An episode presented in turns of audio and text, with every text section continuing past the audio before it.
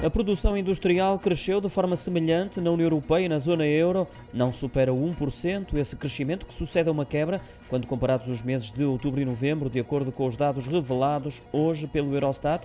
Em relação ao igual período do ano passado, esse aumento é mais significativo, atinge os 2%, tanto na zona euro como na União Europeia. Os maiores aumentos no espaço do mês registaram-se na Irlanda, com valores acima dos 6 pontos percentuais, no Luxemburgo, com 5%, e em Malta, que obteve um aumento de 4,6%.